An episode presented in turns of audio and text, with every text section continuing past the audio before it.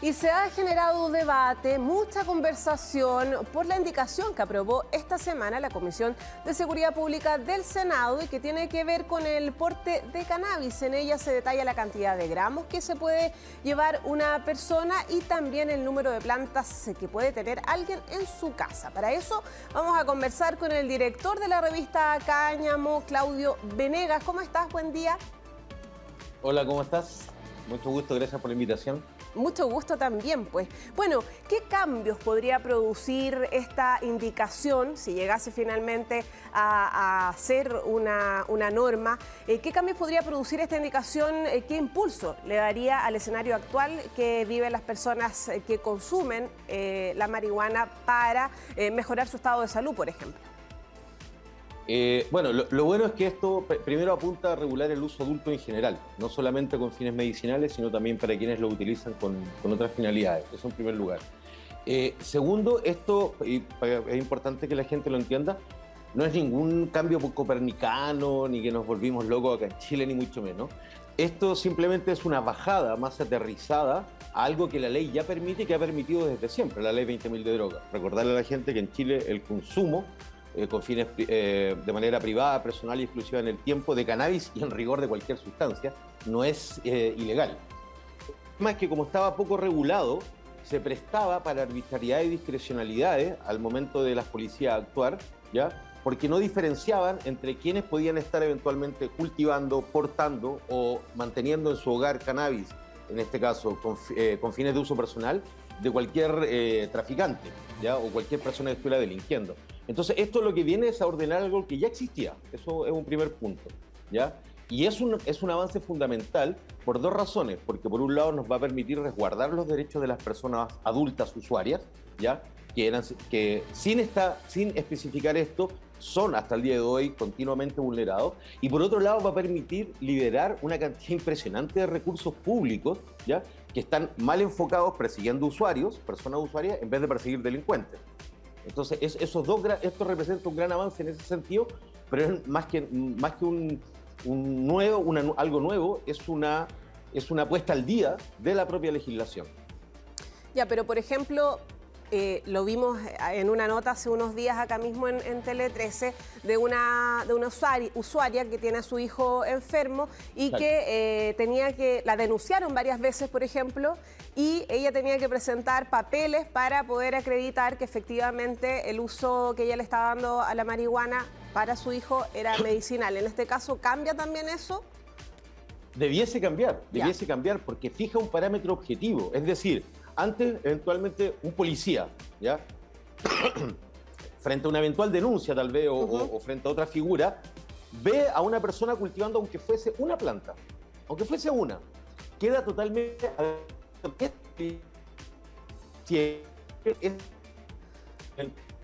Sí. a, eh, tratar o no, medicinal o no Entonces, eso genera una discrecionalidad tremenda. Les voy a dar un dato. En Chile, durante los últimos 20 años, el, casi el 70% de la infracción a la ley de droga, de las personas detenidas por infracción a la ley de droga, son usuarias, no son traficantes ni microtraficantes.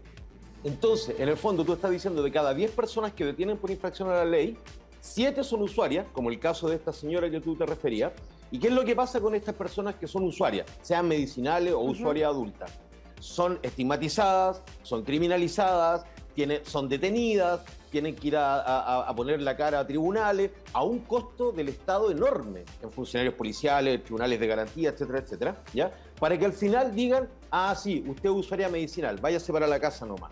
Pero la persona ya vivió el proceso de criminalización a cuenta del Estado, ya además. Es, plata malgastada y es una vulneración de derechos. Por eso que esta, esta indicación, que esperamos que siga avanzando, en la medida que se transforme en ley, va a permitirle incluso a las policías y a los fiscales tener un parámetro más claro y decir, ya, a ver, no, es que mire, hay una denuncia, una persona le, vi que tiene tres plantas. Bueno, aquí lo legal son cinco, ¿me entendí? O incluso cuando detengan a alguien, oye, esta persona anda con dos pitos, ¿ya? Chuta, hay que llamar al carro, a la radio patrulla para que se lo lleve detenido, que lo reciban en la comisaría. No, porque anda con dos, no anda con menos de 40 gramos. Me, explico, ¿no? Sí. Al, al, al, poner criterios más objetivos, ¿ya? Salvaguarda derechos de las personas usuarias de un acto que es lícito. Esto no es dar permiso, esto no es algo nuevo, ¿ya?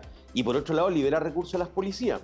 Ahora, yo sé que lo que a mucha gente probablemente le preocupa es que, claro, que el que anda pensando en la maldad va a buscar la manera de estar bajo los umbrales legales para, por ejemplo, delinquir. Sí, efectivamente eso puede ocurrir. Por eso es tarea de las policías hacer una buena pega, para que eso pase lo menos posible, ¿ya?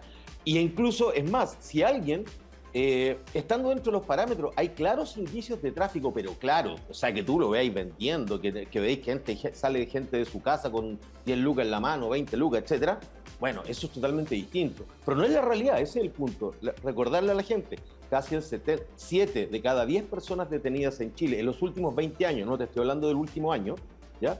Prácticamente 7 de cada 10 personas son personas usuarias que viven todo el proceso de criminalización para la vuelta de la esquina le digan, ok, tome, usted usuario medicinal, perfecto, váyase para la casa, no pasó nada aquí.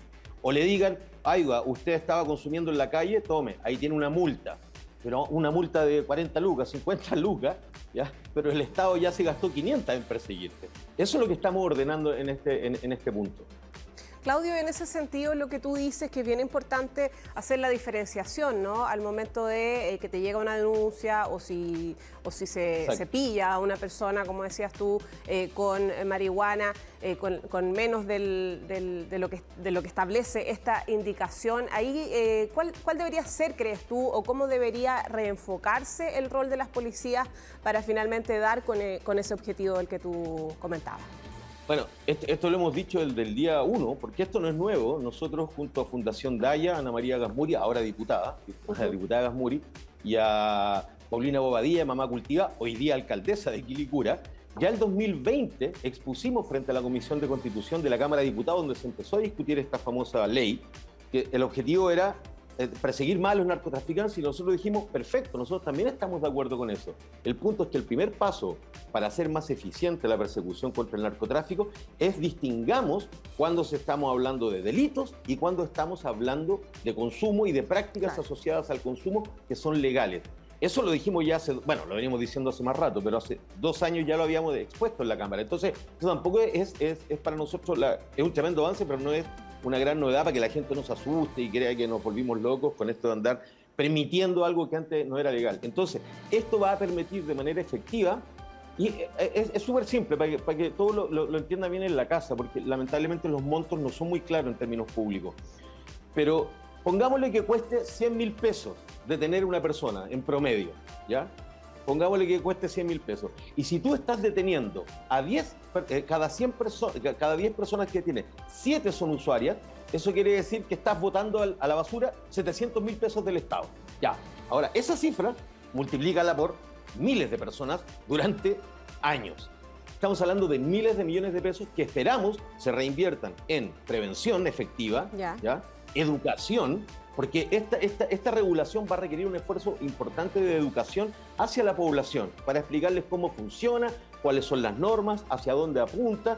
Esto no es una cosa así a la libre, ¿ya? O esperamos que así no sea. Esperamos que el legislador no lo olvide y considere esta tarea. Entonces hay un proceso importante de educación hacia la comunidad, hacia la fiscalía y las policías para, para decirles, ¿sabe qué? Deje preocuparse de los volados que están en la esquina, ¿ya? Y preocúpese de perseguir a